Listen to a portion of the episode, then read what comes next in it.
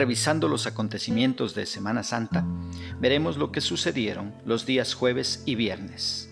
Los acontecimientos que te voy a relatar los encuentras en Mateo capítulo 26 versículos del 17 al 75. Por favor, lee esta porción bíblica para que puedas verificar lo que te voy a decir. En este día jueves estaban de fiesta en Jerusalén y se llevaba a cabo la fiesta de la Pascua.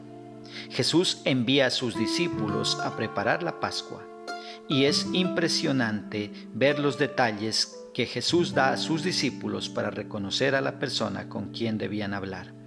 Esta es otra prueba de que Jesús en verdad es Dios. Entre tanto que cenan, Jesús anuncia que uno de ellos le va a traicionar. En Mateo 26-25, Judas pregunta, ¿seré yo acaso maestro? Y la respuesta del Señor es clara, tú lo has dicho. No se nos dice cuál fue la reacción de los discípulos a esta respuesta. Lo que dice el evangelista es que al salir Judas, Jesús instituye la cena del Señor y un nuevo pacto en su sangre, aquel pacto que hoy nos permite llegar al Padre de una manera directa y por gracia, aquel pacto que nos pone dentro de la familia de Dios. Después de haber cenado, salen hacia el monte de los olivos y Jesús les previene que esta noche no sería pacífica como las otras y les anima diciéndoles que les vería después de resucitado. Pedro, como siempre impulsivo, salta para decir que él no se escandalizaría. Pero Jesús le dice que antes que el gallo cante le habrá negado tres veces. Llegan al Getsemaní y el Señor se aparta para orar. Jesús ora para que su comunión con el Padre no sea cortada por lo que vendría. En su oración le caían gotas de sangre como sudor. Después de tres veces de angustiosa oración, vuelve a ver a los discípulos que por cansancio estaban dormidos. Durante la noche del jueves, Jesús es juzgado, golpeado, levantaron falso testimonio en su contra, aunque no concordaban y en un momento declara su deidad delante del sumo sacerdote, que se rasga sus vestiduras en desacuerdo total con la afirmación al escuchar que Jesús se ponía al mismo nivel con el Dios Padre. A esto al sumo sacerdote le parecía una locura. Pedro estaba afuera en el patio del templo viendo lo que pasaba con Jesús. Había sido valiente hasta este momento arriesgándose a que lo arrestaran también pero en el lapso de pocos minutos oye al gallo cantar y se acuerda que Jesús le había dicho que antes que el gallo cante le negará tres veces. Pedro había negado tres veces al Señor y él llora amargamente pensando en lo que había hecho. Luego Jesús enfrenta los juicios ante Anás el sumo sacerdote, luego ante Caifás, luego lo llevaron ante el Sanedrín puedes verlo en Mateo 27.1, luego ante Pilato, Mateo 27.2, y de ahí lo llevaron ante Herodes, puedes verlo en Lucas 23.6, y lo llevaron de vuelta a Pilato, en donde el pueblo escogió a Barrabás antes que a Jesús, para que Pilato le diera libertad. Y aunque Pilato por la intercesión de su esposa quería darle libertad, la presión de los religiosos y líderes hizo que prefiera complacerles a ellos. Pilato se lavó las manos como diciendo, no es mi culpa, allá ustedes, y lo condenó a muerte sin hallar ninguna culpa en él. Te invito a que leamos Mateo 27, desde el 15 hasta el 26. Dice las escrituras. Con ocasión de la Pascua, el gobernador tenía la costumbre de dejar en libertad a un condenado a elección de la gente. De hecho, el pueblo tenía entonces un detenido famoso llamado Barrabás. Cuando se juntó toda la gente, Pilato les dijo, ¿a quién quieren que deje libre? ¿A Barrabás o a Jesús llamado el Cristo? Porque sabían que le habían entregado a Jesús por envidia. Mientras Pilato estaba en el tribunal, su mujer le mandó decir, no te metas con ese hombre, porque es un santo, y anoche tuve un sueño horrible por causa de él. Mientras tanto, los jefes de los sacerdotes y los jefes de los judíos persuadieron al gentío a que pidieran la libertad de Barrabás y la muerte de Jesús. Cuando el gobernador volvió a preguntarles a cuál de los dos quieren que les suelte, ellos contestaron a Barrabás. Pilato les dijo, ¿y qué hago con Jesús llamado el Cristo? Todos contestaron, crucifícalo. Pilato insistió, ¿qué ha hecho de malo? Pero ellos gritaban cada vez con más fuerza que sea crucificado.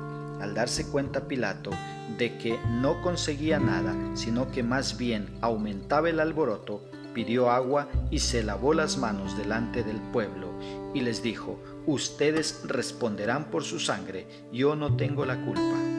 Y todo el pueblo contestó, que su sangre caiga sobre nosotros y sobre nuestros hijos. Entonces Pilato le soltó a Barrabás, mandó azotar a Jesús y lo entregó a los que debían crucificarlo.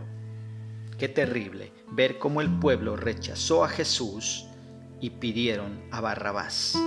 Luego llevaron a Jesús para ser crucificado, pero antes le azotaron, se burlaron de él, le quitaron su ropa y le pusieron una capa y una corona de espinas y le hacían reverencia en son de burla diciendo, viva el rey de los judíos. Luego le escupieron en la cara, le golpearon en su cabeza. Luego de acabar de azotarle, lo llevaron al Gólgota o Calvario para crucificarle. Leamos juntos, por favor, Mateo 27, desde el 27 hasta el 50. Los soldados romanos llevaron a Jesús al patio del palacio y reunieron a toda la tropa en torno a él. Le quitaron sus vestidos y le pusieron una capa de soldado de color rojo. Después le colocaron en la cabeza una corona que habían trenzado con espinos y en la mano derecha le pusieron una caña. Doblaban la rodilla ante Jesús y se burlaban de él diciendo, Viva el rey de los judíos. Le escupían en la cara y con la caña le golpeaban la cabeza. Cuando terminaron de burlarse de él, le quitaron la capa de soldado, le pusieron de nuevo sus ropas y lo llevaron a crucificar.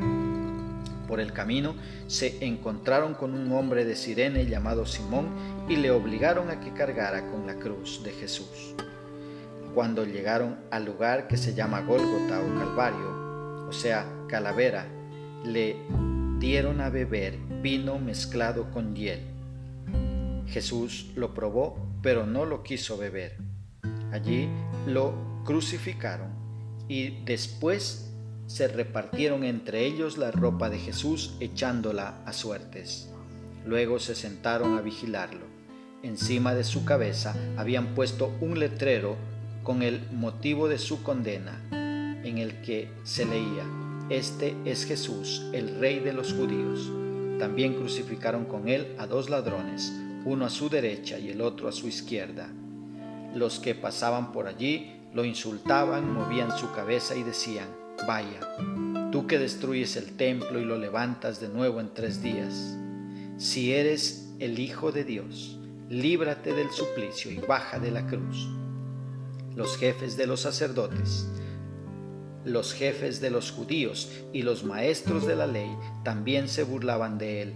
Decían, ha salvado a otros y no es capaz de salvarse a sí mismo que baje de la cruz el Rey de Israel y creeremos en Él. Ha puesto su confianza en Dios. Si Dios lo ama, que lo salve, pues Él mismo dijo, soy hijo de Dios.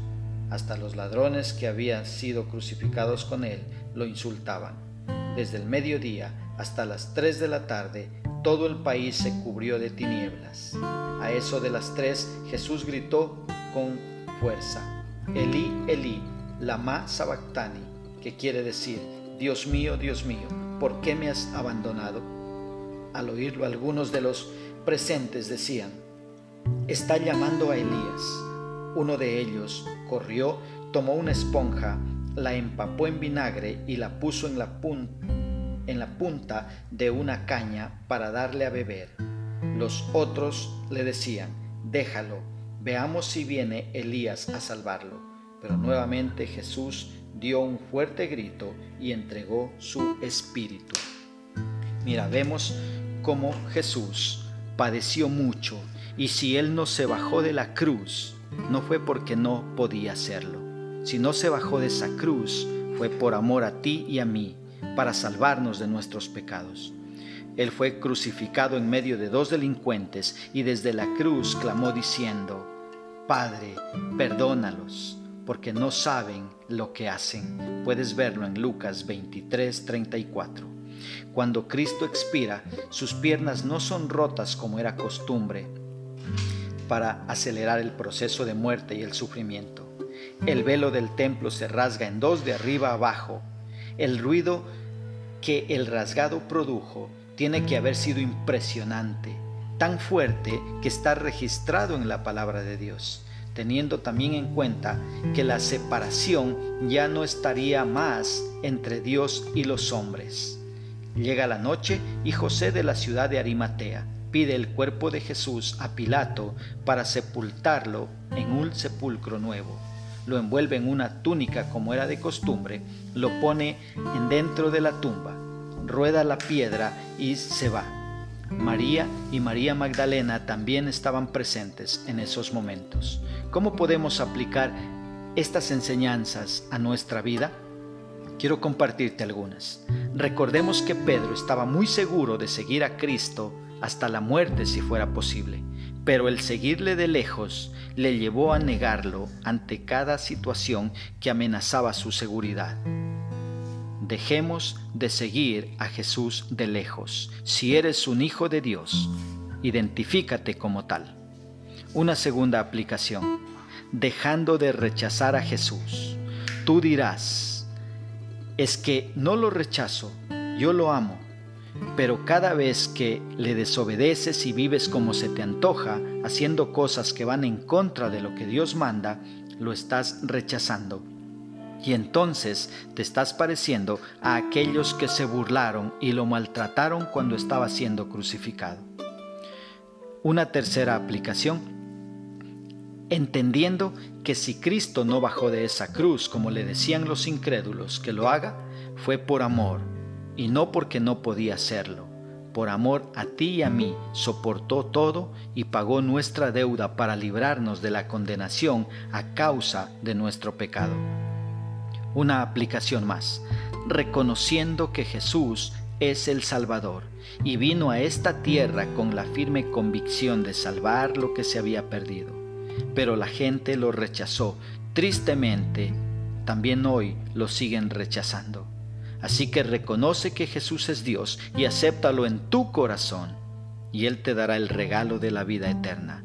No necesitas un sacerdote como mediador para que Dios perdone tus pecados. Eso era necesario en el Antiguo Testamento. Pero cuando Jesús murió en la cruz, el velo del templo se rasgó como señal de que ahora tenemos acceso directo al Padre por medio de Jesucristo. Ven a Cristo hoy mismo. Que Dios nos dé sabiduría para valorar y poner por obra las enseñanzas que nuestro buen Dios nos da en su palabra.